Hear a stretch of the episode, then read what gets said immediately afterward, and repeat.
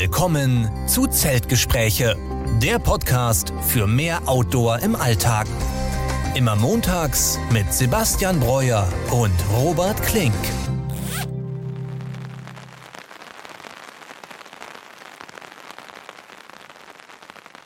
Ja, und damit herzlich willkommen zur 43. Folge unseres Podcasts Zeltgespräche. Diese Woche wie immer mit mir, Robert Klink und mit Sebastian Breuer. Sebastian, grüß dich. Hallo Robert, schönen guten Abend. Ja, Sebastian, ich sehe gerade schon wieder, du nimmst live aus deinem Wohnmobil aus, äh, auf zum zweiten Mal. Wo bist du denn gerade? Ja, ich stehe wirklich an einem malerischen Platz äh, mal wieder. Ich hatte jetzt das Glück, äh, dass ich hier auf dem Campingplatz gelassen wurde äh, und Strom beziehen darf. Ich fahre leider heute wieder nach München rein. Ja? Und äh, deswegen habe ich nur gefragt, äh, ob ich eben hier für ein paar Stunden stehen könnte, um was zu kochen fürs Abendessen und eben die Aufnahme zu machen. Und da wurde mir nur gesagt, alles klar, äh, suchen Sie sich einen Platz aus und dann können Sie das nächste Mal für einen ganzen Tag oder für ein paar Tage vorbeikommen. Und ich stehe hier am Walchsee in Österreich und mhm. der Campingplatz heißt Seespitz. Und ich habe mir dann natürlich jetzt es nicht nehmen lassen und direkt einen Platz vorne am See genommen. Also ich gucke gerade, wenn ich die jetzt nicht angucke auf meinem Bildschirm, gucke ich am Bildschirm vorbei auf einen wunderschönen See, auf den Walchsee. Äh, und da ist gerade noch ein Haubentaucher, der vorbeischwimmt. Also ein sehr geiles Studioerlebnis gerade für mich. Ja, Wahnsinn. Ich sitze hier wie immer zu Hause in meinem kleinen äh, Arbeitszimmer. Da bin ich schon ein bisschen neidisch da auf deine Aussicht. Aber super nett von dem äh, Campingplatz auf jeden Fall. Ist ja ganz gute Werbung. Da musst du ja auf jeden Fall nochmal wiederkommen und da auch mal wirklich ein bisschen äh, Zeit über Nacht verbringen. Ja, ich habe noch überlegt, ob ich gleich einmal ins Wasser hüpfen soll, weil ich schulde dir ja quasi noch ein Eisbad, denn es gibt hier einen Steg, der in diesen See führt. Ähm, mal schauen, ob ich es noch mache. Also jetzt im Mai ist ja schon fast Mai, da ist es ja kein Eisbad mehr so wirklich, aber wahrscheinlich trotzdem noch kalt da oben in Österreich, oder? Also ich hätte jetzt gesagt, da unten in Österreich. Ähm, okay. Aber ähm, ich, ich glaube, wir haben gerade hier so knapp über 10 Grad und ich denke mal, dieser See, boah, der wird auch noch seine 4, 5, 6, 7 Grad haben. Also ja, Wahnsinn. Ist, ja. ja, wir wollen heute mit euch über den zweiten Teil unserer Portugal-Wanderung äh, sprechen, äh, Geschichten vom Fischerweg, Teil 2 ist natürlich jetzt auch schon wieder ein bisschen her, drei Wochen. Wir müssen gucken, Sebastian, ob wir da noch alles mhm. in Erinnerung uns rufen können. Äh, in der Zwischenzeit, das habt ihr vielleicht gesehen, ist endlich unser Video auch online gekommen, äh, wo wir den kompletten Trailweg dokumentiert haben. Und ja, da könnt ihr gerne auf jeden Fall äh, schon mal reinschauen. Der ging gestern live und ich glaube, Sebastian, du hast die große Premiere auch noch vor dir für heute Abend geplant, oder? Ja, genau, das ist mein Entertainment-Programm für heute Abend. Deswegen fahre ich auch nach München, weil ich mir das mit Freunden dann noch angucken werde heute Abend. Das große Premiere äh, im, im, Kinosaal in München schauen wir uns an. Nein, nicht im Kinosaal, halt auf, auf einem großen Bildschirm. Äh, weil jetzt unterwegs wollte ich es nicht irgendwie auf dem Handy anschauen. Äh, ich will das schon gerne dann in einer guten Auflösung mit gutem hm. Ton mir angucken. Ja. Ja, ich habe da auch diesmal besonders viel Wert drauf gelegt. Mhm. Äh, vielleicht werdet ihr das merken. Das neue Mikrofon war da im Einsatz. Das ist wirklich in Stereo, super schön. Die ganzen Naturgeräusche, ja. den Wind, das Meerrauschen, auch die Vögel aufnimmt. Und auch meine Kamera habe ich geupgradet. Und ich finde, das merkt man im Video auch schon. Und deswegen die Idee, dass man im Kinosaal zu gucken, das finde ich schon gar nicht so schlecht. Da wird man bestimmt äh, eine Menge hören und sehen können.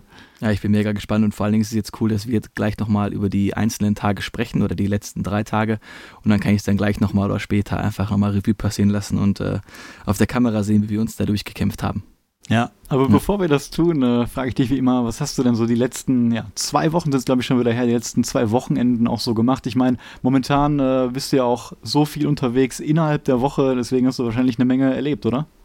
Ja, ich versuche halt noch die letzte freie Zeit, also ich fange am 1.5. oder 2.5. Äh, einen neuen Job an und deswegen habe ich versucht, äh, ja, die, die Zeit einfach ganz gut zu nutzen und mhm. ähm, da habe ich dann einfach noch auch ein paar Tipps für Leute, die selber im Süden wohnen, ähm, denn zuerst war ich in Murnau ja, und das ist glaube ich am Staffelsee und da gibt es das Murnauer Moor oder Moos wird es auch genannt ähm, und da ist jetzt irgendwie nichts für, für Bergsteigen oder so, aber einfach mal so ein schöner Nachmittag äh, bei gutem Wetter ja, also das Moor ist wirklich gigantisch und ähm, ja, die, die Berge sehen super aus. Man läuft halt unten rum, man sieht ganz viele Biberspuren. Ich habe leider immer noch keinen Biber gesehen.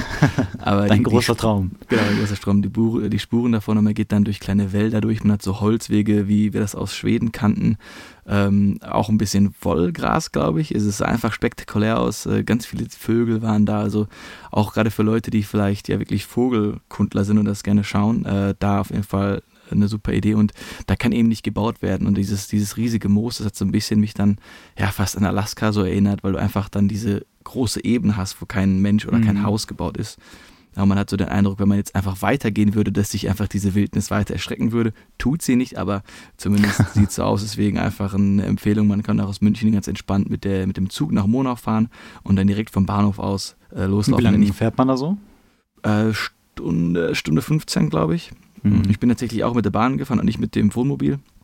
Und einfach dann direkt vom Bahnhof aus äh, losgelaufen. Ja, cool. Das erinnert mich jetzt von deinen Erzählungen so ein bisschen an das, was wir teilweise auch auf dem Westweg gesehen haben, wo wir mhm. über diese einzelnen Passagen gegangen sind, wo auch ein Steg durch das Moor ging. Das war jetzt wahrscheinlich ein bisschen kleiner als das, was du da gesehen hast, aber da hatten wir auch ähm, Wollgras gesehen und ja. dahinter eben diese ja, Fichtenwälder auch und das hat mir schon auch damals sehr, sehr gut gefallen ja, das, das war echt ein toller Ausflug. Und äh, dann habe ich jetzt noch eben während der Woche war ich dann wirklich mit dem Camper unterwegs, habe ein paar Nächte äh, verbracht und die erste Nacht war am Chiemsee, da habe ich meine Patentante besucht ähm, und bin ich dann von da weitergefahren nach Österreich, wo ich quasi jetzt auch stehe. Allerdings äh, unterlag ich einem Trugschluss und zwar gibt es den Ahornboden. Ja? Mhm. Ähm, falls ihn jemand kennt, das ist vor allen Dingen im Herbst ein, ein richtiges Tourismus-Highlight, weil dann eben, das ist ein Tal, das von Bergen so um, um, umrandet oder eingerahmt ist. Und gerade im Herbst sind dann eben die Bäume so schön verfärbt, die Laubbäume, und das sieht wohl spektakulär aus. Und ich dachte mir, okay, ich habe jetzt Zeit unter der Woche, dann ist es vielleicht nicht so voll, ich fahre da mal hin. Gebe dann auf Google Maps den Ahornboden ein und äh, fahre dann nach Österreich. Vom Chiemsee aus dauert so äh, fast zwei Stunden und ich fahre durch Zell am See und bin dann fast in Kaprun am Kitzsteinhorn. So. Mhm. Und dann sehe ich aber schon, dass irgendwie auf den Wanderschildern da dieses Gebiet gar nicht erwähnt wird. Und äh, da war eben auch so eine Talstation von, von einer äh, Gondelbahn und dann gehe ich da hin und frage eben die, das Personal, ja, wie komme ich denn jetzt zum Ahornboden? Und dann sagt die so, ja, äh, das gibt's hier nicht. Und dann google ich nochmal und es gibt eben bei Google Maps ist einmal der Ahornboden drin, wo ich dann war am, am Kitzsteinhorn, aber mhm. der richtige, wo ich hin wollte, war drei Stunden entfernt und der heißt großer Ahornboden. Ja, also für alle, die mal zum Ahornboden wollen, gebt bei Google Maps großer Ahornboden ein, sonst fahrt ihr zu dem falschen. Ich habe hab echt eine, ja. eine, ähnliche Story, äh, die, die auch mal mir so früher passiert ja. ist. Das war echt schon, ich weiß nicht, vor zehn Jahren oder so. Da musste ich mal zum Frankfurter Flughafen mhm. und habe da jemanden, glaube ich, abgesetzt. Und auf dem Rückweg, es war noch früh, dachte ich mir, du kannst ja von hier mal zum Drachenfels nach Königswinter fahren. Und bis ja. dahin war ich überhaupt noch nie im Siebengebirge, hatte überhaupt gar keine Ahnung, was ist überhaupt der Drachenfels, wie sieht das da aus? Und ich wusste nur wunderschön und oben mhm. eben diese Burg. Hab dann schnell im Google Navi Drachenfels eingegeben. Ja. Die Zeit kam mir dann auch plausibel vor. Irgendwie zwei mhm. Stunden waren das von Frankfurt oder anderthalb. Dann bin ich da fröhlich losgefahren, habe mich drauf gefreut und ja, ich habe schon gemerkt, das Land wird immer flacher irgendwie. Und äh, es hat sich dann herausgestellt, ich habe es wirklich sehr, sehr spät gemerkt. Dann kam ich in so eine kleine Siedlung rein, wo dann auch wirklich so Schrittgeschwindigkeit nur noch war. Und spätestens dann dachte ich, hm, nach sieben Gebirge, sieben Berge sieht es hier nicht aus. Ja. Und dann war das die Drachenfelsstraße, die dann völlig woanders war. Und ab oh, da war es dann nochmal über eine Stunde zum eigentlichen Drachenfels mhm. nach Königswinter. Und dann ja, bin ich wutentbrannt und einfach nach Hause gefahren und habe dann erst Jahre später wirklich da äh, den Drachenfels einmal ja, im, auf dem Rheinsteig auch wirklich äh, betrachtet. Ja, ich war dann drei Stunden entfernt von München und konnte nicht einfach Wut in Brand wieder nach Hause fahren. Und ich dachte mir, ich nutze den Tag und ich bin dann so ein bisschen ohne Ziel äh, losgelaufen. Ich habe auf Google Maps so ein paar Hügel gesehen oder Berge. Einmal den Sauruck oder so heißt der, der ist auf 1,4 und dann geht es hoch bis zu diesem Rosskopf oder Röskopf auf mhm. 2000 ungefähr. Und äh, da gingen dann einfach unbeschriftete Wege hoch, also da waren keine Schilder, sondern einfach normale Wanderwege, was ich aber echt cool fand, einfach mal loszuwandern ähm, und habe dann bisschen auf Google Maps geschaut und irgendwann war dann auch der Empfang weg.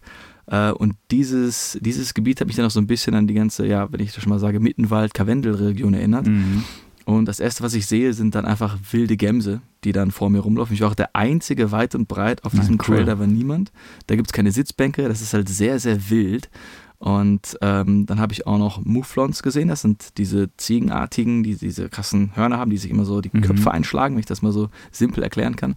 Also auch cool, habe ich auch noch nie in der, in der Wildbahn gesehen. Und am Ende noch, als ich so fast auf 1,819 war, äh, noch zwei Steinadler gesehen. Ja, Wahnsinn. Also echt, hat sich echt ausgezahlt für mich. Äh, das Einzige, was dann eben war, ähm, ich hätte ein bisschen Angst bekommen, denn ich war, wie gesagt, komplett alleine irgendwann habe auch dann kein Haus oder keine Zivilisation mehr gesehen. Ich war einfach dann in diesem Gebirge und äh, ich habe dann äh, verschiedene Spuren äh, im Schlamm gesehen und auch äh, Tierkot und den konnte ich nicht so recht zuordnen. Das sah für mich nicht nach Pflanzenfresser aus. Und dann habe ich überlegt, können denn hier auch Bären sein? Gerade mit dem mit der Schlagzeile von, ich glaube, von vor zwei Wochen, ja, genau. dass da jemand in Italien vom Bär getötet wurde. Dann habe ich erstmal gegoogelt, gibt es in Österreich Bären? Und das war gar nicht so weit weg, das war wirklich da ja. an der Grenze in Norditalien. Ne? Mhm, der genau. Jogger wurde da, glaube ich, von einem Bären, ich glaube sogar getötet tatsächlich. Ne? Ja, ja, der wurde ja. leider getötet und äh, deswegen habe ich dann kurz überlegt, sollte ich jetzt weitergehen? Ich habe mich dann kurz so gefühlt, wie wir damals in Schweden, als wir da Offroad unterwegs waren. Ja, in in oder in Kanada.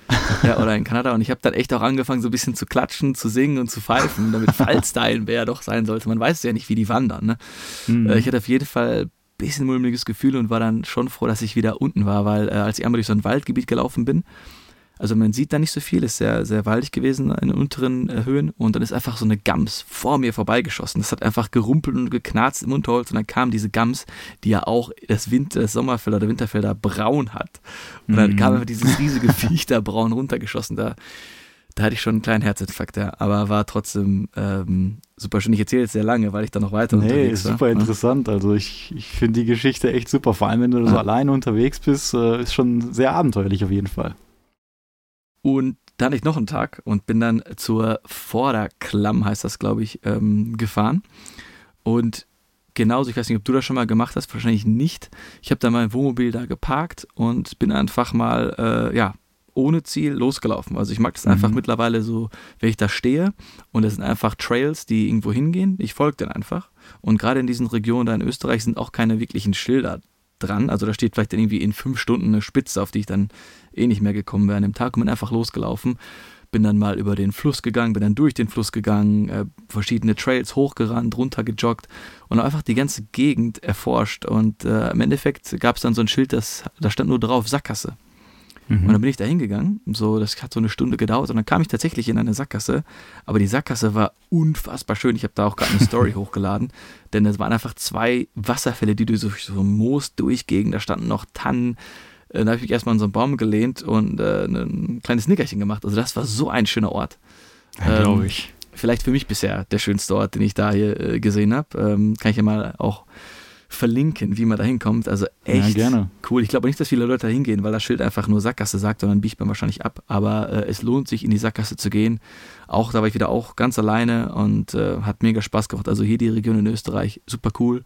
Und jetzt kurz vor München noch den Stopp, um jetzt hier den Podcast aufzunehmen, um zu kochen. Und damit haben sich quasi meine Autoabenteuer, äh, ja, schließen sich damit. Ja. Traumhaft. Und morgen bist du quasi in München und übermorgen äh, bist du ja wieder in Österreich, ne, habe ich gehört, denn da sehen wir uns ja auch und genau. sind da quasi auch verabredet. Äh, an, an welchem See nochmal, wie hieß der? Ja, ich bin genau morgen nochmal in München, äh, habe hab dann Geburtstag, auf den ich gehen möchte und dann Samstag geht's. Eigentlich wollte ich an den Plansee. Na, das ist ein, äh, so, ein, so ein Hidden Gem, aber da gibt es nur zwei Campingplätze, beide ausgebucht mhm. wegen dem langen Wochenende. Und direkt daneben ist der Heidwanger See, heißt der, glaube ich. Ah, genau. Und äh, da haben wir uns jetzt noch einen Campingplatz erbeuten können dafür. Und ähm, das wird auch ein richtig cooles Wochenende, weil es ist auch eine sehr wilde Gegend dort. Ja, ich bin gespannt. Also, das hat ja gut gepasst. Ähm, ich habe mhm. nämlich ab morgen quasi auch Urlaub und diesmal mal kein Wanderurlaub, sondern richtig mal einen Urlaub, wo ich mal richtig runterkommen möchte, ne, ein bisschen was anderes äh, mhm. machen möchte. Bin da auch mit meinem Wohnmobil dann unterwegs und werde dann so ein bisschen ja, Italien mal erkunden, ein bisschen südlicher in der Toskana und auf die Insel Elba möchte ich mal mhm. und da verschiedene Spots auch ähm, anfahren. Und ja, wir haben ja zufällig gemerkt, dass auf dem Weg auch dieser See liegt und ja, ja da werde ich dich dann besuchen kommen und äh, bin gespannt, wie schön der See ist aus deinen Erzählungen und ob ich da auch auf deinem Campingplatz vielleicht direkt neben dir stehen kann, weil ich ja gar keine Reservierung bisher habe. Ah, das wäre ein Traum. Dann machen wir unsere Markisen auf, kochen da zusammen und du wirst die Gegend lieben. Ich werde dir dann so den Rundweg mal um den Plansee zeigen. Ähm, da kommt man dann auch an so einer Brücke vorbei, von der man ins Wasser springen könnte. Aber der Plansee mhm. ist wahrscheinlich noch richtig kalt. Also das ist, glaube ich, ein, ein Gletschersee, also von der Färbung her. Ähm, ob wir da reinspringen sollten, äh, müssen, wir, müssen wir mal schauen. Aber auf jeden Fall coole Gegend und da freue ich mich total drauf. Und dann die Frage zurück an dich: Was hast du noch so die letzten zwei Wochen outdoor-technisch getrieben oder beschäftigt? Ja, im Prinzip habe ich eigentlich nur Sachen am Wochenende gemacht, weil ich mich in der Woche dann natürlich neben der Arbeit nachmittags viel um das Video gekümmert habe. Das ist mhm. halt immer echt äh, eine unglaubliche Arbeit für den Schnitt und auch alles drumherum, die ich aber gerne mache. Das macht mir Spaß und ich bin dann umso mehr froh, wenn das Ganze dann fertig ist. Aber ja, direkt an dem Wochenende nach unserem Podcast, da war ich an der Mosel und habe mhm. da nicht mit meinem Wohnmobil, aber in so einem richtig urigem, ich glaube 500 Jahre altem Haus ein Wochenende verbracht. Und das war zufällig direkt also erstmal an der Mosel, aber dann auch genau am Moselsteig. Also ich war da in Edinger Eller, heißt das, glaube ich. Daneben ist Brem, also ein bisschen weiter südlicher als Kochem. Und dort ist auch der sehr bekannte Kalmont Klettersteig. Haben vielleicht schon mal viele gehört. Der führt durch die mhm. steilsten Weinberge in Europa. Die sind nämlich an der Mosel.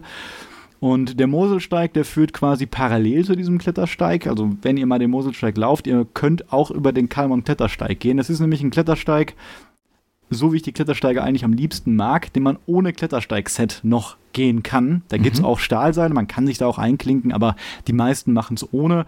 Und das macht einfach nur so Spaß. Ne? Ich hatte ja. traumhaftes Wetter da. Und man rennt da durch diese super steilen Weinberge.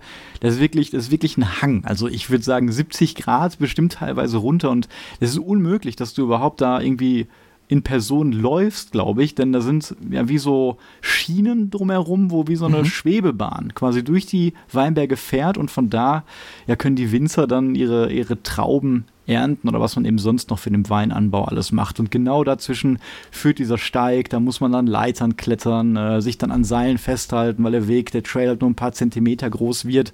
Und das hat extrem Spaß gemacht, war auch sehr anstrengend. Und ja, als man dann am Ende da rauskommt, dann wartet oben da einfach so eine Hütte von einem lokalen Winzer, wo man sich dann ja ein Glas frischen Wein holen kann, eine andere Erfrischung und dann diesen Ausblick da auf diese große Moselschleife echt genießen kann.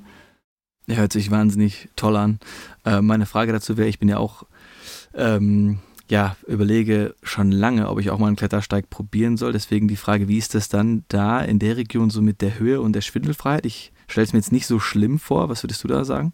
Also der Kalmont heißt da auch lokal der Mount Everest der Mosel. Der Oha. ist aber nur 400 Meter hoch, aber ja. eben sehr, sehr steil. Mhm. Ähm, ich kann mir vorstellen, dass es da ein, zwei Passagen gibt, gerade wenn man diese Leitern hochklettert. Mhm wo du vielleicht ein bisschen mit der Höhenangst Probleme bekommen solltest, aber es ist natürlich kein Vergleich zu dieser Leiter, äh, Leiter, Leitergeschichte auf der Hot Route, die wir da okay. machen mussten. Ne?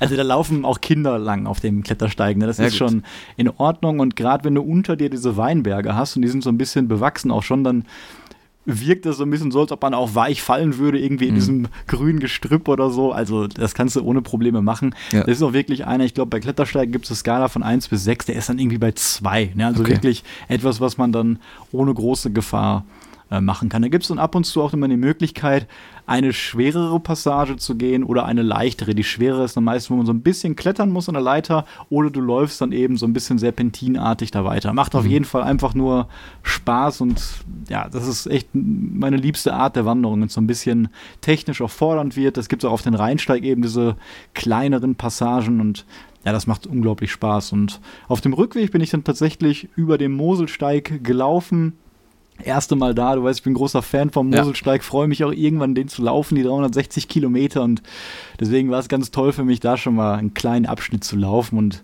ja, das ist wirklich, wirklich wunderschön. Und ja, am nächsten Tag bin ich dann auch, als ich da abgehauen bin, ähm, auf dem Rückweg zur Burg Els gefahren, was ja auch ja, als eine der schönsten Burgen quasi in, in Deutschland so gilt. Die ist wirklich phänomenal gelegen in so einem, Tal, wo einfach nichts ist. Also wenn du da hingehst, dann gibt es einen Parkplatz und von dem Parkplatz, dann musst du nochmal, da gibt es auch einen Shuttlebus da wohl hin, aber ich habe eine Wanderung dann auch noch gemacht, die mhm. auch traumhaft ist. Ich habe da super viele äh, Vögel auch beobachtet und auch aufgenommen. Ne? Ich habe ja diese eine App, wo ich die Vogelstimmen dann ja. quasi aufzeichne und ich bin da immer echt jede Minute stehen geblieben, habe da einen neuen Vogel irgendwie gefunden und zugehört und dann kam ich an der Burg an, unglaublich schön und so. Man fühlt sich wirklich ins Mittelalter versetzt und ich habe dann sogar irgendwie 12 Euro bezahlt, um in diese Burg reinzugehen, in den Burghof und da gibt es eine sehr inter interessante Geschichte auch dazu. Die Burg Els ähm, gehört eben der Familie Els, die dann aus drei Familien bestand und mhm. die haben da alle ihre eigenen Gebäude gehabt und dann gab es da die Schatzkammer, wo man so richtig alte Schwerter und Rüstungen aus dem Mittelalter bewundern kann. Und das hat mich wirklich total beeindruckt. Ähm, hab dann auch sogar noch eine kleine Führung durch diese einzelnen Räume gemacht. Also kann ich wirklich jedem empfehlen. Äh, ist ein super Ausflugsziel dahin für alle, die da irgendwie aus der Nähe kommen. Und kann man auch sehr schön mit einer Übernachtung auf den Stellplätzen da verbinden und auch mit einer guten Tageswanderung auf jeden Fall. Ja, so schön Natur und Kultur. Ja, genau. und am letzten Wochenende ähm, ja, am, am, nächsten Wochenende danach, mhm. da war ich quasi an äh, dem für mich schönsten Ort der Welt. Ja. Ich war mal wieder in, in Holland, in dem Örtchen Hindelopen am Eiselmeer, da wo mhm. wir unseren festen Campingplatz auch haben. Und jetzt, ja. der öffnet quasi mal erst ab April und da war ich zum ersten Mal jetzt, ähm, hab da auch mit dem Wohnmobil ähm, ja, teilweise gecampt, ähm, weil wir da mit mehr Personen auch waren. Und ja, das war echt cool. Da habe ich nochmal ein Video abgefilmt, wo ich mein ja, Wohnmobil auch mal vorstelle. Da hatten auch immer viele nachgefragt, wie das Ganze so aussieht und ähm, welches Zubehör ich da auch vielleicht habe. Und da wird jetzt auch in ein paar Wochen mal ein Video zu kommen. Da könnt ihr mal gerne reinschauen, wenn euch das mal interessiert, wie so ein äh, Fahrzeug ausgebaut ist und welche ja, ganzen Gadgets ich da noch so drin habe, die ich dann auch für meine Outdoor-Sachen noch mitbenutze. Ja, leider hat es sehr viel geregnet an dem Wochenende. Ähm, ab und zu kam dann mal die Sonne, habe dann auch ja kleinere ja, Tageswanderung da eigentlich gemacht, aber größtenteils dann nur entspannt und ja, deswegen freue ich mich jetzt äh, ab morgen quasi, morgens Freitag, dann wieder Urlaub zu haben und dann ein bisschen nach Süden wieder in die Toskana zu fahren. Ja, es ist sehr gut, dass du da diese Balance hast zwischen harten Hiking-Touren und dann aber auch Entspannungsurlaub, weil die nächsten Touren, die wir ja schon wieder planen, äh, genau. die werden jetzt keinen Zuckerschlecken, sag ich mal.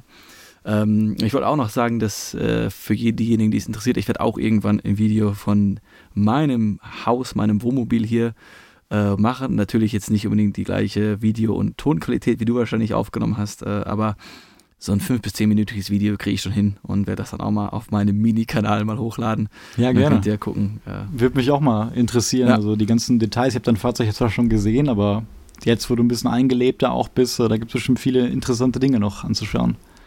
Ja, auf jeden Fall. Und ein paar Tricks, die ich auch immer noch nicht ganz raus habe.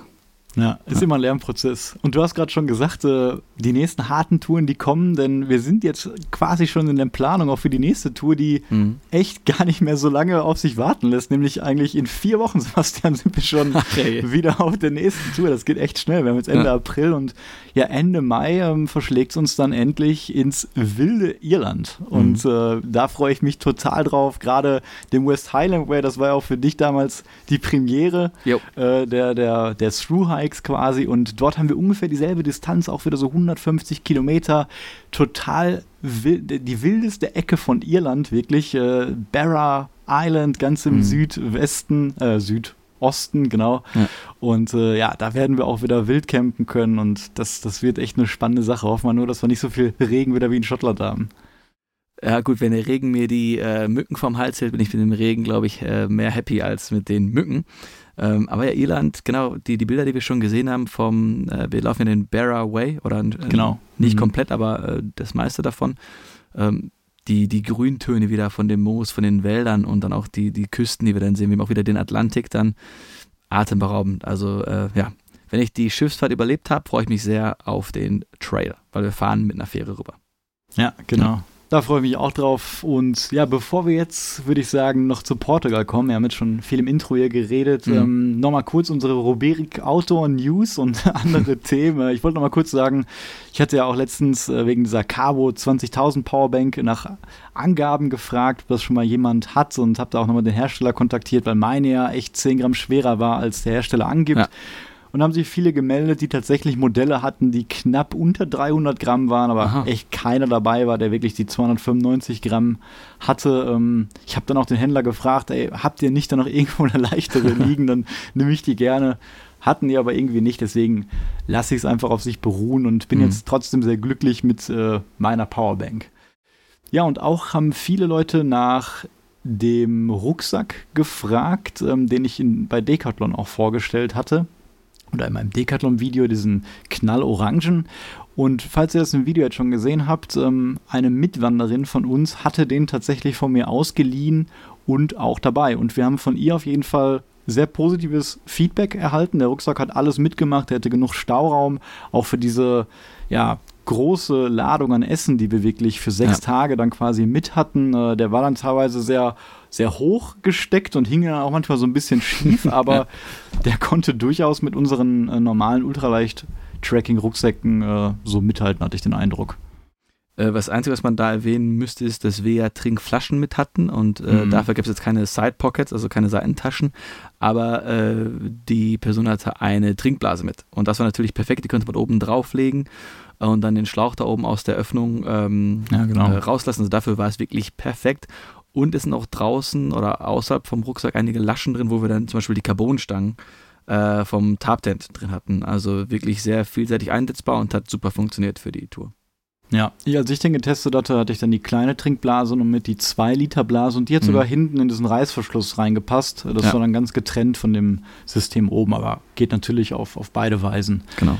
Ja, da wollte ich noch einmal äh, sagen, danke nochmal an die Leute, die die Mitgliedschaft jetzt mittlerweile doch auch abgeschlossen haben. Das sind jetzt schon ein paar und ähm, ich habe ja das Outtake-Video versprochen und das kommt auch natürlich, aber mhm. ich war jetzt so über, ja, quasi nicht überarbeitet, aber ausgelastet mit dem Schnitt des anderen Videos. Jetzt habe ich den ja. Urlaub gerade noch. Äh, das kommt auf jeden Fall in den nächsten Wochen auch, deswegen äh, könnt ihr euch schon mal drauf äh, freuen an meine wenigen Mitglieder. Und äh, letzte Auto-News vielleicht noch: Decathlon legt echt wieder nach, denn jetzt gibt es auch eine Decathlon Titantasse. Das war, als ich das getestet habe, auch noch ein kleiner Kritikpunkt, sage ich mal, dass ich diese ja, Edelstahl, ähm, diesen Topf daneben musste und jetzt mhm. gibt es eine 450 Milliliter Titan-Option. Ist relativ wenig. Ich habe ja. das auch jetzt erst in Amerika gesehen. Ich bin mir gar nicht zu 100% sicher, ob es das jetzt auch schon hier in Deutschland gibt. Denke ich aber mal. Deswegen echt eine, eine spannende Option und 450 Liter Milliliter ist eine Größe, mit der ich gerade auch so ein bisschen liebäugel. Ich habe da gerade 700 und ich hatte ja, glaube ich, letztens auch von diesem neuen Top von Avenue erzählt, der dann sehr, sehr leicht ist, nur ich glaube 46 Gramm wiegt und so einen Silikonring hat statt einem richtigen Henkel und man da echt eine Menge Gewicht einsparen kann. Mhm. Und wenn ich so darüber nachdenke, was denn unsere Track-and-Eat-Speisen, die brauchen eigentlich selten mehr als 450 Milliliter Wasser. Ich glaube, eine, ein Gericht gibt es, das 480 braucht. Deswegen ja. wird dieser Topf ja eigentlich, wir nutzen ihn ja meistens eh nur zum Wasser aufkochen, theoretisch reichen für ein Track and Eat. Möchte man dann vielleicht noch was anderes trinken? Danach müsste man sich dann nochmal was Zweites aufkochen. Ne? Genau. Aber im Prinzip äh, werde ich das vielleicht sogar mal testen und dann auch noch ein paar Gramm sparen. Ich bin nämlich jetzt auch mittlerweile habe ich ja schon letztens gesagt, auf den Zipex Nero mal so ein bisschen ähm, abgegradet, beziehungsweise ich teste den gerade, habe den Rucksack auch schon so mal testweise fertig gepackt, so wie ich den auch in Irland verwenden möchte. Und das ist echt äh, eine super Sache. Also ich habe zwei Hüftgurttaschen jetzt große, zwei Schultergurttaschen und ich, die sind so groß und ich kriege da so viel rein. Also selbst diese mhm. Schultergurttaschen, wo die Flaschen reinkommen vorne, die haben noch wie so ein Mesh-Pocket vorne, wie das der eigentliche Rucksack auch hat. Ja. Und da habe ich jetzt so ein Packsystem quasi mir überlegt, äh, für das ich jetzt gar keine eigenen Packsäcke im Rucksack mehr brauche, außer wirklich ein Foodbag. Also das Einzige, was ich im Rucksack dann habe, nur noch ist mein Schlafsack, mein Essen und meine Jacke, beziehungsweise, wenn ich die nicht anhab, äh, mein Midlayer. Und der ganze Rest und natürlich die Neo Air X Lite Matratze, aber der ganze Rest, der, das ganze Kleingedönse kommt quasi in diese Pockets vorne rein, auch die ganze Technik, mein Hygienezeug, weil es teilweise dann wasserdicht ist und da war ich echt schon begeistert. Da spart man natürlich auch ein bisschen was und hat das immer griffbereit und auch gut organisiert, wie ich finde. Das heißt aber, das Zelt soll ich tragen in Irland? Nein, das Zelt und alles, was ja. nass ist, auch der Poncho, der kommt dann hinten in die Mesh Pocket als einziges rein. Alles klar. Das habe ich dann, habe ich mir gedacht, das ist nass, das kann nass bleiben. Ähm, mhm. Der Nero hat jetzt nicht dieses Loch unten, was mein Huckepax-Rucksack hatte. Der ja. hatte quasi noch so ein Abtropfloch, deswegen habe ich mein Zelt immer auch nass unten reingetan. Das ist dann so ein bisschen trocken geworden. Ist natürlich dann schöner, wenn man da so ein Mesh-Pocket extra hinten im Rucksack hat, wo man das Ganze dann reinpacken kann. Da kann alles nass sein, das kann im Regen auch bleiben und zur Not dann auch ein bisschen ja, besser lüften. Ja, das wären so die kurzen Outdoor-News. Diesmal habe ich gar nicht so viel und äh, deswegen, Sebastian, würde ich sagen, kommen wir jetzt auch zu der äh, Besprechung des äh, Portugal-Trails, des Fischerwegs. Willst du noch eine Sache sagen? Ja, eine Sache noch, denn wir hatten, oder mir wurde noch eine Zuschauerfrage äh, zugetragen. Mhm. Und zwar, wie wir denn an unser Zelt gekommen sind. äh, das, das wir auch in Portugal dabei hatten. Und äh, da du es ja für uns angeschafft hast, würde ich dann die Frage an dich leiten, dass du einmal erklärst, wie wir an das 10 Double Rainbow gekommen sind in DCF.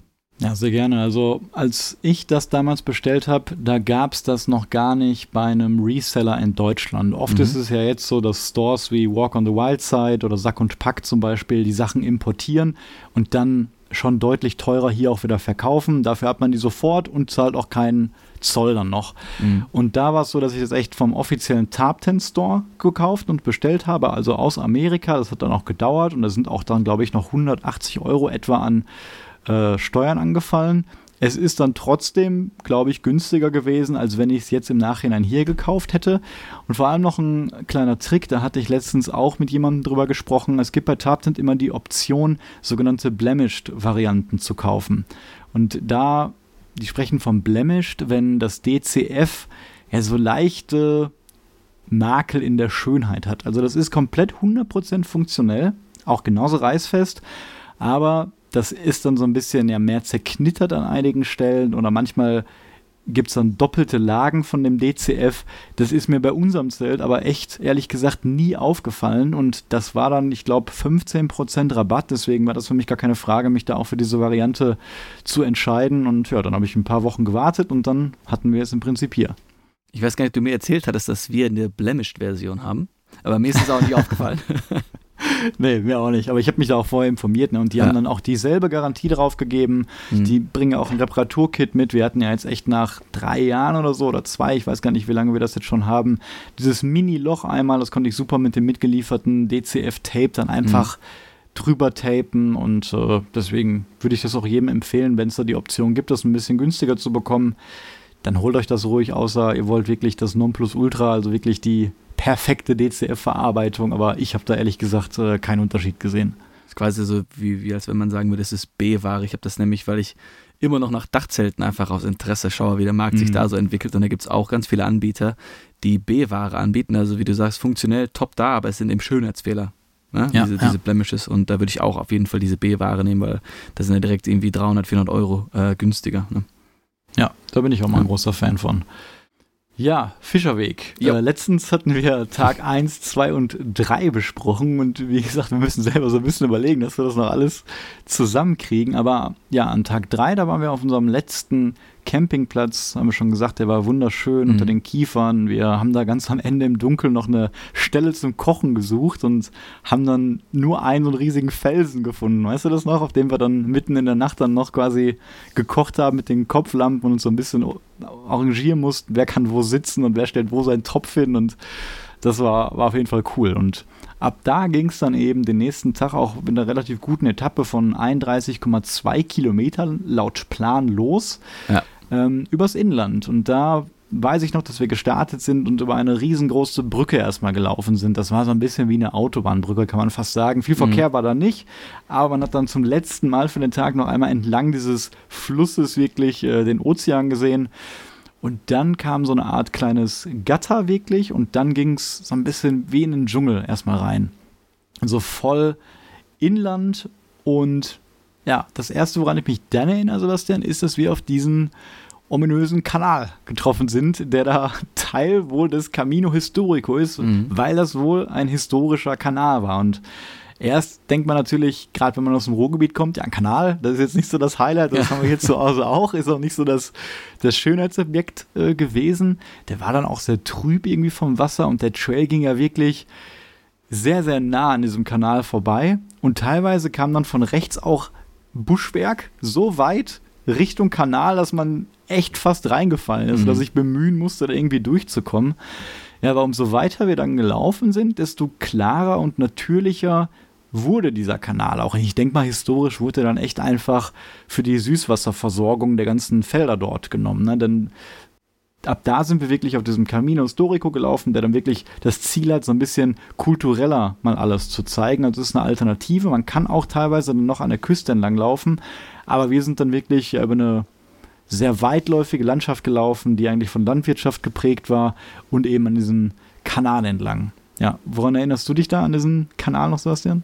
Ich fand den echt schön im Endeffekt, äh, weil das war nämlich ein Kanal, der floss ja nicht, sondern der war still. Ja? Mhm. Und äh, irgendwann, wie du gesagt hast, wurde es immer klarer und wir haben auch immer mehr Tiere gesehen. Am Anfang sehr viele Frösche, Fische und dann hast du eine kleine Schildkröte gesehen, so eine ja. Babyschildkröte und dann haben wir tatsächlich einen riesen eine, ein riesen Öschek an Schildkröte gesehen, die da unter Wasser wie so ein Tank, wie so ein Tank durchgelaufen ist und das war echt richtig cool. Äh, war mal irgendwie ein willkommener Ausgleich und ähm, klar, der Weg ab und zu war der sehr durch, äh, überwachsen, aber trotzdem war der Untergrund toll zum Laufen. Ich fand, da kamen wir sehr, sehr schnell voran und hatten dann relativ früh auch so, ich glaube, so fast neun, zehn Kilometer, glaube ich, oder wir glaube ich bei der ersten mhm. Pause dann acht Kilometer schon. Und da weiß ich noch, haben wir, glaube ich, äh, ja, so einen Lunchbreak in, ja, was war das denn? In, ähm, wahrscheinlich auch irgendwie so ein, so ein Klärbecken oder so saßen wir dann drin und. Äh, Ach, genau, ja. ja und haben Weil, dann da die, ja, ja. die Mittagspause Stimmt. gemacht. Ja es gibt ja wirklich auf dem Trailer, das muss man jetzt im Nachhinein so sagen, keine Sitzgelegenheiten, so wie ja. man das vielleicht mal von einem Westweg oder so gewohnt ist. Ne? Also keine Wanderinfrastruktur außer die Trailmarkierungen. Wenn man eine Pause machen möchte, setzt man sich einfach auf einen Fels oder in den Sand. Und das war die einzige Möglichkeit, dass wir wirklich so einen, einen schönen Frühstücksspot hatten, wo man so eine Art Tisch auch hatte und eine mhm. Bank und auch noch so halb im Schatten saßen. Und ja, das stimmt. Da haben wir dann richtig ausgiebig gefrühstückt. Und ich überlege gerade, ab da ging es dann irgendwann also wieder weiter inland und da kam auch irgendwann Wälder größere, als wir den Kanal verlassen haben. Man ist ja. dann auch immer wieder zum Kanal zurückgekommen. Und irgendwann, weiß ich, kamen wir in so eine kleine, wirklich kleine Stadt hinein und dort haben wir uns einmal so verquatscht, dass wir dann den Trail einmal verloren haben und unnötigerweise noch auf so einen Hügel gelaufen ja. sind, wo so eine Burg war, weil ich dachte echt, da war eine Burg, gut, da muss jetzt der, der Fischerweg auch irgendwie hinführen. Dann mhm. waren wir oben völlig ausgekämpft, es war super warm und dann habe ich gemerkt, oh nein, wir sind hier umsonst hochgelaufen ja. und dann versucht irgendwie nochmal einen Weg zum Trail zurückzufinden und ich glaube, dann sind wir auch einen kleinen Umweg noch gelaufen, aber irgendwann hatten wir den Weg dann auf jeden Fall wieder. War das das, als wir diesen, oder du und Jerome diesen wagemutigen Sprung auch gemacht haben? An der Burg oben? War das diese Burg? Wo ich da nicht drüber gesprungen bin, weil ich mich nicht getraut habe. Äh, nein, nein, nein. Ich glaube, das, was du meinst, das war ganz, ganz am zweiten Tag oder so, wo wir äh, an dieser Burg direkt an der Küste waren, oder? Am zweiten Tag wäre ich ja noch gesprungen, glaube ich. Ich glaube, da waren meine Knie nicht mehr so fit, deswegen bin ich nicht gesprungen. Ja, kann auch sein. Ja. Ich erinnere mich auf jeden Fall nicht mehr daran. Woran ich mich dann erinnere, ist, dass wir dann doch quasi wieder näher zur Küste langsam gekommen sind mhm. und irgendwann dann auch wieder in die Zivilisation quasi kamen, also aus diesem landwirtschaftlichen Bereich. Und als wir gemerkt haben, okay, wir brauchen jetzt nur noch so fünf Kilometer irgendwie zum Ziel, dort haben wir dann erstmalig an einem Supermarkt quasi ja angehalten und da ordentlich was eingekauft, was unsere Rucksäcke vorgegeben haben. Und vielleicht kennt ihr das selber, wenn man schon vier Tage auf dem Trail ist und man hat dann nur seine Fertigmahlzeit und dieselben Snacks immer dabei, dann ist man wie so ein kleines Kind in diesem Supermarkt und mhm. möchte am liebsten da irgendwie alles kaufen und Riegel und eine Dose Cola und was weiß ich und Chips und es war dann alles schön und gut und wir hatten dann echt Probleme, das irgendwie alles in die Rucksäcke reinzubekommen. Und ich hatte auch teilweise für die letzten fünf Kilometer Sachen noch in der Hand. Das weiß ich auch noch. Ja, es, das war schon heftig. Also der, der Laden war, weiß Gott, nicht groß, aber wir haben trotzdem alles gefunden, weil wir wussten ja, wir wollen nach heute Abend richtig schön was kochen. Das heißt, wir haben uns, ich glaube sogar äh, eine Flasche Wein, weiß nicht, aber Wein, Cola hatten wir dabei, richtig viel Nudeln, Soße, Gemüse und das hat natürlich nicht alles in die Rucksäcke gepasst, wie du schon gesagt hast. Und dann sind wir eben die letzten, wahrscheinlich dann noch zwei, drei Kilometer mit dem extra Gepäck dann auch noch gelaufen und da war, da war ich echt am Ende. Also ich war heilfroh, ja. als wir dann dieses Airbnb erstmal nicht gefunden hatten. Genau, da musste ich ja noch mm. die äh, Besitzerin anrufen. Äh, und dann war es der Wahnsinn einfach. Also wir haben ja von dem Airbnb aus das Meer sehen können. Hatten äh, einen super tollen Außenbereich, terrassenmäßig und äh, ja, war echt schön, mal wieder im Bett zu schlafen und mal wieder richtig lange duschen zu können, um einmal den ganzen Dreck und Sand äh, da rauszukriegen. Und dann haben wir gekocht für die Götter. Ne? Da haben wir eine tolle ein Festmahl Bolo gemacht, ja. Ja, das war echt paradiesisch. Das war eben die erste Nacht wieder in einem normalen Bett.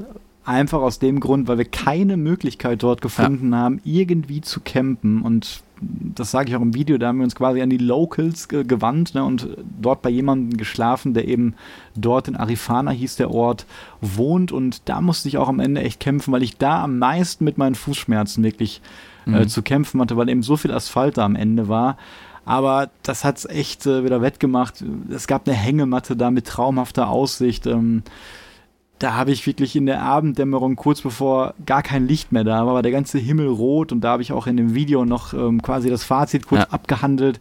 Lecker gegessen, früh ins Bett und ich habe wie ein Stein in diesem Bett geschlafen. Also echt über zehn Stunden einfach durchgeschlafen. Und am nächsten Morgen war dann erstmal auch alles wieder gut und ich habe dann nur gemerkt, dass ich auf meinem Fuß eben oben drauf, was ich vorher noch nie hatte, mhm. einen Schmerz hatte. Ja. Und das war eben zum Start des Tages, wenn man weiß, man muss an diesem Tag 33,6 Kilometer laufen, mhm. da hatte ich ein sehr mulmiges Gefühl. Vor allem sind wir dann gestartet und die erste Aufnahme, die ich da gemacht habe, war bergauf auf so einem Schotterweg und dann war es super windig was im Nachhinein gut war, weil es einer der heißesten Tage war und dieser Wind den ganzen Tag, der das echt ein bisschen milder gemacht. Aber dort kamen uns dann halt riesige Staubwolken die ganze Zeit entgegen, ähm, weil das eben die ganze, äh, den ganzen Sand und die ganze Asche dort aufgewirbelt hat. Und ich dachte dort echt nach zwei, drei Kilometern, ich habe ein Problem, ich muss da vielleicht irgendwie eine Pause machen oder sogar abbrechen, weil es so wehgetan hat. Und ich dachte mir, wenn das nach drei Kilometern schon so weh tut, wie willst du das jetzt zehn Stunden weitermachen? Ne, wie weh soll das quasi noch tun, wenn du die ganze Zeit läufst? Und ich habe mir dann, glaube ich, eine Ibuprofen dann genommen und wie durch ein Wunder ging dann zum Glück dieser Schmerz auf meinem Fuß einfach weg und ab dem Kilometer 5, wo ich dann anscheinend warm gelaufen war, eingelaufen war, bin ich echt dankbar für. Da ging es dann wieder voll los und äh, ich hatte gar keine Probleme mehr. Ja, mich hat das sehr überrascht, weil wenn du von Abbrechen sprichst, dann müssen das echt krasse Schmerzen sein, weil du bist ja einiges gewohnt von den ganzen Touren, die wir vorher hatten. Und da wusste ich alles klar, die Schmerzen müssen echt heftig sein. Deswegen war ich sehr froh, dass sie dann doch hinterher weg waren und mit uns schön äh, weiterlaufen konnte. Es ist aber immer interessant zu sehen, was dann doch einfach alles so Unerwartetes passieren kann. Auch wenn man denkt, man ist fit, da kann trotzdem mal irgendwie dann eine Sehne falsch liegen oder sich kurz entzünden. Und dann wird das ein richtig anstrengender Tag. Ne? Ja, das ist auch der Tag, woran ich mich so am wenigsten landschaftlich erinnere, weil ich mich da eben viel auf mich auch konzentriert habe. Mhm. Und ich bin auch dann äh, viel alleine gelaufen, sind wir, glaube ich, alle an dem Tag. Ja. Ich war so ein bisschen weiter hinten auch, ähm, weil ich auch ein bisschen langsamer tatsächlich war. Und jetzt im Nachhinein hat sich die Landschaft da geändert, weil es auf einmal ein bisschen mehr hügeliger wurde. Also ja. man ist eigentlich den ganzen Tag durch Täler und leichte Wälder gelaufen. Es ging immer stetig rauf und runter und eigentlich war man immer in einem Tal, wo man dann links und rechts von, ja, man kann sich Bergen nennen, aber Hügel, mittelgroßen ne? Hügeln wirklich umrundet ja. waren. Und da hatte ich auch coole Erfahrungen, als ich dann alleine gelaufen bin. Ne, da liefen dann auch wilde Hühner dann teilweise rum und Katzen und Hunde, das weiß ich alles noch. Ich weiß noch, dass wir beim ersten Stop in einem Dorf dann auch Stop gemacht hatten, weil er wie so ein kleiner Kiosk war mhm. und so eine Pommes gegessen. Das war auch ähm, super cool. Es war nur sehr, sehr warm, aber wie gesagt, durch den Wind dann auch sehr erträglich. Ja, das wollte ich auch noch dazu sagen, ähm, dass ich ja vorher mit der Hitze gut zu kämpfen hatte und an dem Tag war es eben so, durch diese hügelige Landschaft war irgendwie, da, weil es so zerklüftet war, kam öfter mal so ein richtig starkes Lüftchen und das hat echt gut getan. Also ich konnte die Etappe ganz gut machen, weil dann ich nicht mehr so mit der Temperatur zu kämpfen hatte auf jeden Fall. Also das, das war, da habe ich mich richtig fit und sicher gefühlt.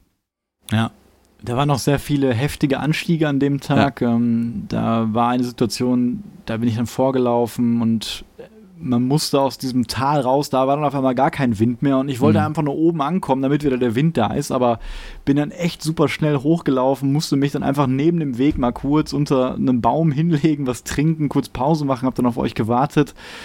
Ja, und irgendwann waren wir dann auch relativ hoch und haben dann von Weitem auch wieder das Meer gesehen. Mhm. Und ähm, einmal hatten wir wirklich einen super Rundumblick. Da war man quasi wie auf eine Spitze von dem höchsten Berg dort im Umkreis. Da war auch so ein kleines Monument oben aufgebaut. Und da war es dann wunderschön, einfach mal komplett in das weite Land zu gucken, zum Meer zu gucken. Und da hat man auch so einen Überblick bekommen, wie ist die Landschaft hier eigentlich jetzt generell mal ein bisschen abseits der Küste so aufgezogen. Und tatsächlich waren ja viele Kiefernwälder, aber es war auch sehr viel Eukalyptus da. Mhm, äh, deswegen, wenn man eben Bilder von diesem, ich sag mal, ländlichen Bereich geschickt hat. Da hat ja auch ein Kumpel von dir gefragt, ob wir in Australien wären, weil so sah es tatsächlich zwischenzeitlich landschaftlich aus, weil sehr viele Eukalyptusbäume da waren. Auch in Europa, würde ich mal sagen, selten und deswegen auch sehr schön zu sehen einfach. Ja, und was mir gerade auch noch einfällt, wir hatten an dem Tag auch einen super coolen Spot zum Frühstücken, denn da war irgendwo in diesen Bergen, sage ich mal, so ein verlassenes Haus, wo einfach gar nichts mehr war und eine riesige Palme. Und dann mhm. konnten wir uns da unter dieser Palme äh, wirklich hinsetzen. Das war ja, super Schatten gespendet und da konnte man echt in Ruhe sitzen, Kaffee kochen und da war auch nichts. Das war total schön, da ja. einfach ganz natürlich alles ich entsinne mich wieder, wie du unter der Palme wirklich komplett im Schatten saßt und ich saß unter einem von diesen Palmenblättern. Ja, das war ein richtig cooler Spot, ja, da erinnere ich mich gerade dran. Ja, dennoch war der Tag, wie gesagt, lang dann mit 34 mhm. Kilometer. Die Angabe von 500 Höhenmeter war auch wieder total gelogen, denn es war dann im Endeffekt wieder über 1000 Höhenmeter. Ja. Und ja, die letzten fünf Kilometer, wie das dann immer so ist, ab dem 30. Kilometer ist dann immer, ist immer eine Qual. Mhm. Und da waren wir dann wirklich in diesem ganz verlassenen Tal, was wirklich so im Hinterland von Portugal war, würde ich sagen, wo dann ein paar einzelne Häuser waren und dort auch der Weg echt sehr unbefestigt war und teilweise auch überschwemmt war. Wir mussten dann irgendwie gucken, wie wir über diese Pfützen da irgendwie drüber kommen die ganze mhm. Zeit. Ähm, haben dann noch mal eine letzte Pause irgendwie in so einem kleinen Wäldchen gemacht, weil ich hatte einfach keine Lust, mich am Ende dazu quälen. Na, dann lieber ein bisschen langsamer machen. Und dann zum Glück irgendwann kamen wir dann an unserem ja, zweiten Airbnb an, weil es dort wieder leider keine Möglichkeit gab, sein Zelt aufzuschlagen. Aber ich bin auch ganz froh im Nachhinein, dass es dort keine Möglichkeit gab, denn das war ja wohl der absolute Hammer, was wir da bekommen haben. Also wir hatten wirklich so eine kleine blaue Holzhütte für uns, die auf einem Hang stande, von der man eine super mhm. schöne Aussicht hatte. Wieder mit Palmen, Hängematte, Terrasse. Kleinen Swimmingpool, den ja. wir nicht benutzt haben. Und es war einfach nur gemütlich in diesem Haus. Das war, glaube ich, eigentlich nur für zwei Leute da. Und äh, die Frau dort hatte ja auch erst Angst, dass wir das nicht so gut finden, weil wir zu viert sind. Aber für mhm. uns war das einfach nur der absolute Traum, natürlich wieder in dem Bett zu liegen, was kochen zu können und dort einfach nur in der Hängematte die, die, ja, die Füße hochzulegen. Ich glaube, da gibt es ein Foto, was du geschossen hast. Ich glaube, von oben, als du ein bisschen weiter oben in der Hängematte warst oder auf dem Hang. Und dann sitzt Jerome auf der Terrasse, äh, Toni ist in der Hängematte und ich sitze auch irgendwo rum. Die sind einfach so urgemütlich und entspannt, als wir da den Abend ausklingen lassen. Äh, ich wollte noch zu dem Weg dahin sagen, dass ich dann noch in Erinnerung habe, dass es unfassbar staubig war und ich habe den Staub jetzt noch in den in dem Meshgewebe von meinen Altras. Also der Weg war richtig staubig. Ich habe mir noch mal wohl richtig was aufgewirbelt, aber es mhm. war es wert und wir haben ja dann bei, ah, jetzt habe ich den Namen vergessen weil ich immer Barbara oder Birgit gesagt habe, ähm, bei dem Airbnb, das war auch eine Deutsche, die auch ausgewandert ist, ich glaube in den 90er Jahren schon. Und sie hat ja nebenan in ihrem eigenen Haus gewohnt und hat dann das Airbnb quasi gebaut. Ähm, und ja, es ist tatsächlich einfach, kann man nicht anders sagen, ein kleines Paradies, was sie da gemacht hat. Also äh, mit dem ja. Pool in diesem Hang, alles ist grün, die Vögel zwitschern. Äh, ja, man kann da nur ein bisschen neidisch sein, wie sie das da äh, gemacht hat. Ja, dieses ganze Tal, da waren ja auch viele Leute mit ihren Vans mhm. und Wohnwagen, haben sich so kleine Hütten gebaut. Das war wie so eine kleine Parallel-Community, Parallelgesellschaft ja. irgendwie. Ne? Also da konnte irgendwie jeder tun und lassen, was er wollte. Das sah jedenfalls so aus, als ob da jeder echt eine, eine gute Zeit hatte und ganz entspannt irgendwie sein eigenes Ding macht. Ja, das war super. Ja, und der letzte Tag ähm, ist dann angebrochen Tag 6, 24 Kilometer, dort natürlich dann mit guter Laune gestartet, weil wir wussten, wir kommen ans Ziel, wir kommen dann an den südwestlichsten Punkt Europas und ich muss gerade ehrlich überlegen, wie der Tag gestartet ist. Ich glaube, es war auch äh, nicht mehr so hügelig, ne? es war viel Wald. Dort war es so ein bisschen wie so ein Naturschutzgebiet, wie man das ja. so in Deutschland kennen würde, wenn man durch ein Naturschutzgebiet äh, läuft. Also auch dann weit weg von Häusern und Straßen und äh, eigentlich ja relativ ruhig und auch relativ schön. Also es war so ein bisschen weltlicher die ganze Zeit. Genau, bis wir dann am Ende quasi wieder Richtung äh, ganz am Ende wieder Richtung Meer gelaufen sind. Und an dem Tag war ja auch unser schicksalhaftes Treffen mit einer ja. Kuh. äh, ich hatte immer schon Respekt vor Kühen, einfach wegen der Größe. Und äh, da lagen du, Jerome und ich unten an so einem See, wo wir auch eine Kreuzotter noch gesehen haben, muss man noch bemerken. Zwei Stück, ja. Ich wollte mich gerade ja. hinsetzen und dann kam die da aus dieser Palme raus, habe mich total erschrocken und ist dann ins Wasser verschwunden und ja. dann noch auch noch eine zweite. Da sind wir dann knapp dem Tod entronnen und äh, Toni hatte noch mit ihrem Bruder, glaube ich, telefoniert und auf einmal kommt sie eben runtergerannt zu uns durch so ein kleines Wäldchen und meint, dass sie von einer Kuh angegriffen wird. Und dann haben wir noch dieses wirklich aggressive Moon gehört und kurze Zeit später kamen dann so die Umrisse von einer riesigen Kuh mit richtig krass spitzen Hörnern in diesem Wald auf und dann sind wir aufgesprungen, haben unsere Rucksäcke genommen. Ich habe noch meine Kappe liegen lassen. Wir sind so ein bisschen weggesprintet. Ich musste zurücklaufen, meine Cap, meine Cap greifen, meine Kappe holen und dann ist die Kuh uns quasi durch diesen Wald gefolgt, immer wieder nach unten geguckt und so angemut. Also Respekt und wir wissen ja, äh, mehr Menschen werden von Kühen getötet im Jahr als von Haien zum Beispiel. Ne? Also ja. Das darf man echt nicht unterschätzen. Mhm. Ne? Und vor allem, wir sind ja echt dann weggerannt und sie lief dann zwischen den Bäumen, hat man sie immer gesehen, so ein riesiges Ding, das war wie in so einem Horrorfilm, so ein bisschen. Ja. Und dem habe ich dann gemerkt, in die Richtung, in der wir rennen, das bringt uns nichts. Wir müssen in Richtung Kuh zurück, um auf den eigentlichen Trail zu kommen. Mhm. Dann haben wir halt uns ganz vorsichtig daran getastet, durch den Wald auch nicht mehr gesehen. Und dann war die Situation so, dass es dort dann ja symbolisch wie ein Tunnel war. Also es war links und rechts ein Zaun, wirklich mit heftigem Stacheldraht, wo man nicht einfach drüber konnte. Und der Weg hat sich sehr verjüngt an der Stelle.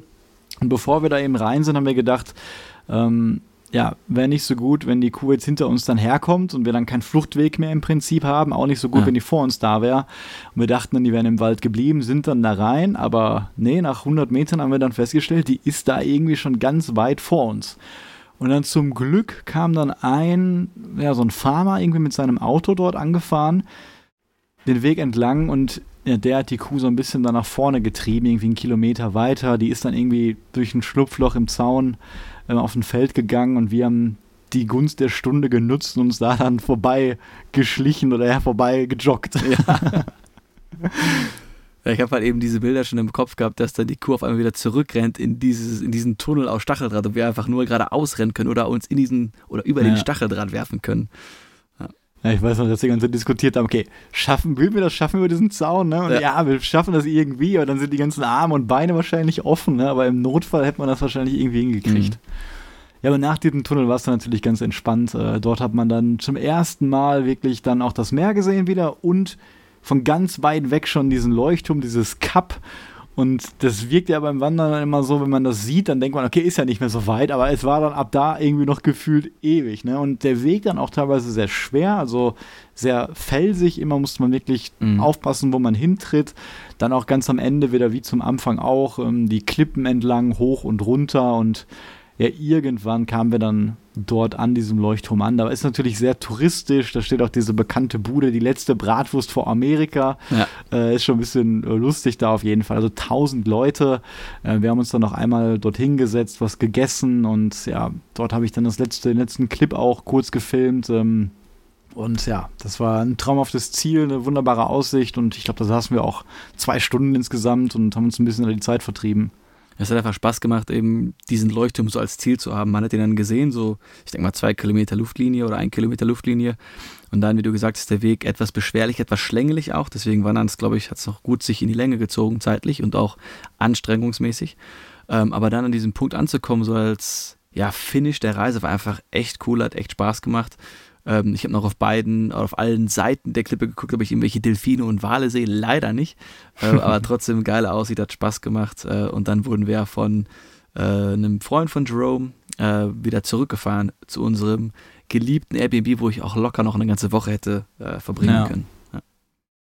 Ja, das war ein würdiger Abschluss. Es war schön, dass wir da auch noch dann quasi eine Nacht verbringen konnten. Man wollte echt gar nicht mehr weg. Ähm, aber ja, am nächsten Tag saßen wir quasi schon wieder im Auto, dann mhm. auf, dem, auf den Rückweg nach Deutschland und kamen dann ja irgendwann wieder in Bordeaux dann an und äh, haben dann kurz eine Nacht verbracht, echt nur sechs Stunden schnell im Auto geschlafen und dann wieder nach Hause. Also die Rückreise mit einer Übernachtung nur war schon deutlich härter als der Hinweg mit zwei Übernachtungen. Deswegen ja. auch die Empfehlung, ganz klar würde ich sagen, von uns, wenn ihr das machen wollt, nehmt ruhig äh, zwei Tage oder zwei Nächte für den, für den Hinweg. Das macht es äh, deutlich entspannter. Ja, ich habe ja auch noch eine zweite Nacht genommen. Ich war ja noch einmal dann im Schwarzwald am äh, TTC. Entschuldigung, wenn ihr jetzt mal einen Hund bellen hört, der greift gerade hier die Schwäne an im, im See.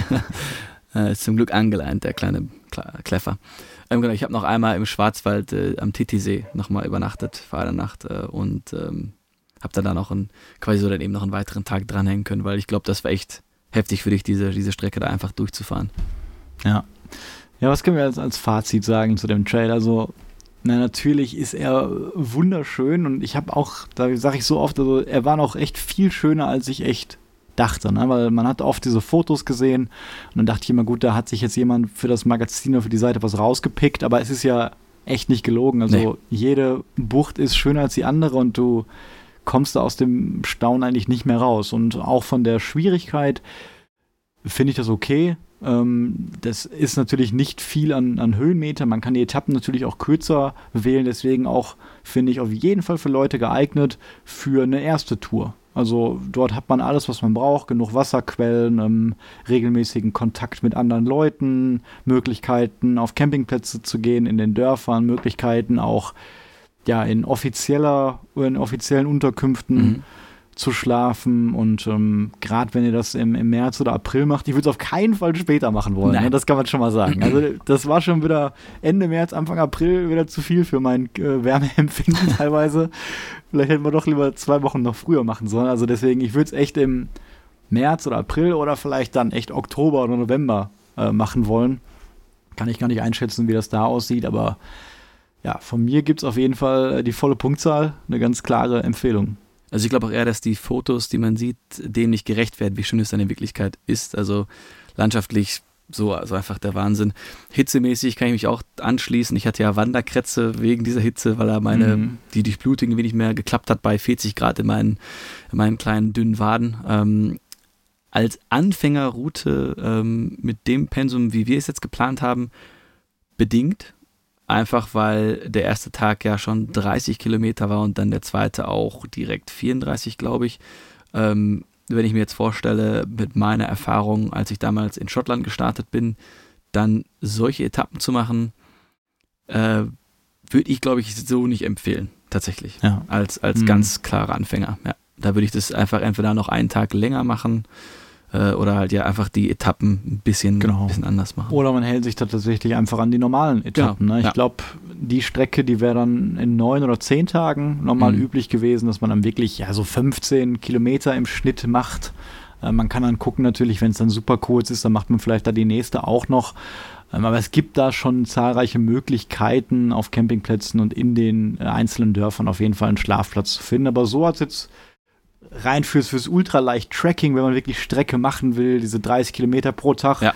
dann haben wir es auf jeden Fall gezeigt, dass das auch geht und das haben auch, glaube ich, vorher nicht viele Leute so in der Weise gemacht, wie wir das jetzt gemacht haben. Mhm. Ich habe fast keine Informationen vorher darüber gefunden, also wie man auch mit dieser Etappenlänge gut Unterkünften, äh, ja. äh, Unterkünfte, wo man zelten kann, findet jeden Abend. Und äh, falls ja, ihr euch auch dafür interessiert und wollt das mal nachlaufen, dann habe ich unter dem Video auch unsere eigene Route ähm, wirklich dort in voller Länge einmal hinterlegt. Ähm, da könnt ihr das auf jeden Fall sehen. Und wie gesagt, wir sind ja da am Leuchtturm geendet. Und der Weg geht theoretisch von da auch noch dann die Algarve weiter bis nach Sagres, also nicht nur die Westküste von Portugal, ähm, sondern auch die, die Südküste dann noch ent, mhm. entlang. Und ich habe jetzt schon gehört, ähm, das hat jemand unter dem Video kommentiert, dass sich der Part auf jeden Fall auch deutlich lohnt und dort auch zwei wohl sehr, sehr schöne Abschnitte sein sollen. Deswegen für uns war das jetzt das Maximale, würde ich sagen, was wir in einer Woche mit ja. Hin- und Rückfahrt machen konnten. Ähm, möchte man daraus eine Tour von zwei Wochen machen, könnte man echt noch weiterlaufen äh, noch ein paar Tage dranhängen, das Ganze ein bisschen entspannter machen und dann kann man da auch echt äh, deutlich über 200 Kilometer laufen. Ja. Ja, super. Und auch was so diesen, diesen Faktor, dass man eben nicht irgendwie illegal wild zelten muss und Angst haben muss oder so, sondern diese mhm. Infrastruktur ist eben da, äh, die Zivilisation ist da, deswegen von daher wollte ich nochmal sagen, dahingehend ist es schon für Anfänger äh, sehr gut geeignet. Ne? Ja, ich würde trotzdem sagen, der West Highland Way ist noch ein bisschen, bisschen cooler, weil da ja. kann man wirklich immer selber entscheiden, ähm, du kannst Wildcampen überall, es ist immer legal, du kannst aber auch immer auf Campgrounds gehen, du hast da echt tausend Leute aus der ganzen Welt, die das auch machen, du hast eine ja, gnädige Landschaft, würde ich fast sagen, jedenfalls eine ungefährliche Natur. Ja. Ne? Es regnet in Strömen teilweise, aber ähm, das finde ich immer noch äh, mit 150 Kilometer immer noch die, die Top-Empfehlung für Einsteiger. Aber das war echt mal was Besonderes, an der Küste lang zu laufen, was ganz anderes, durch diese mhm. ganzen Dünen, von der Vegetation mit dem Sand, eine ganz neue Erfahrung, die eigentlich komplett anders zu dem, was wir jetzt vorher gemacht haben oder ich denke mal, was wir auch für lange Zeit in Zukunft so machen werden. Ja, ja war einfach eine mega Erfahrung. Ich habe eben noch einen oder anderen Wahl gewünscht von der Küste her. Ähm, aber so, ich war ja vorher auch noch einmal in, in Lissabon und habe jetzt die gesamte oder die untere Küste davon Portugal gesehen. Und ja, ich könnte eigentlich direkt wieder hin und vielleicht noch ein bisschen mehr schwimmen und ein bisschen mehr das Hinterland auch erkunden, noch ein paar Städte erkunden. Also generell auch einfach Daumen hoch äh, für das Land. Ne? Ja, ich war generell auch zum ersten Mal da unten in, ja. in, Portugal und das hat mir echt super gefallen. Also ich habe schon gesagt, ich würde auch gerne noch mal mit dem Camper auch hin und richtig oh ja entspannt Urlaub machen auch. Wir haben ja da echt tausende Camper gesehen, auch viele junge Leute, die dann mhm. ihre eigenen ausgebauten Vans haben, die sich kleine Communities dort bilden und dann auf wirklich coolen Offroad-Plätzen direkt an den Klippen gestanden haben. Das sieht man da eigentlich jeden Tag, also auch dafür echt eine, eine Top-Destination. Ja, hat der Hund gerade wieder gebellt? Ich glaube, jetzt habe ich ihn einmal ja, gehört. Ja, deswegen war ich kurz abgelenkt. Der hat wieder einen Schwan gesehen, ja. Ja, sehr gut. Ähm, ja, ich habe auch gar nicht mehr zum Fazit jetzt hier zu sagen und ähm, ich glaube, wir haben auch fast schon wieder eine Stunde jetzt gesprochen. Sebastian, hast du noch irgendwas, äh, was, du, was du teilen möchtest? Nee, einfach nur, wenn euch das Bock gemacht hat zuzuhören und ihr selber machen wollt, es ist einfach zu machen. Robert hat ja die Beschreibung oder die, die Route auch im Video verlinkt. Macht's einfach, es ist richtig geil. Ähm, man braucht davon nichts Angst haben und man trifft auch andere Leute, die selber wandern und es ist einfach, ja, super cool gewesen. Also nach Schottland die zweite Einsteiger-Empfehlung von unserer Seite. Ja, auf jeden Fall. Ja, und äh, deswegen, Sebastian, wünsche ich dir dann auch noch jetzt einen schönen Rest-Camping-Trip, den du da heute hast. Und ja. übermorgen sehen wir uns in Österreich, da freue ich mich drauf. Dann geht es für mich ein bisschen in den entspannten Urlaub und dann hören wir uns in ungefähr zwei Wochen wieder zur nächsten Folge. Ja, dann dir eine gute, entspannte und sichere Fahrt, ne? Dankeschön, dir ebenso. Bis dann. Alles klar. Ciao, ciao. Ciao.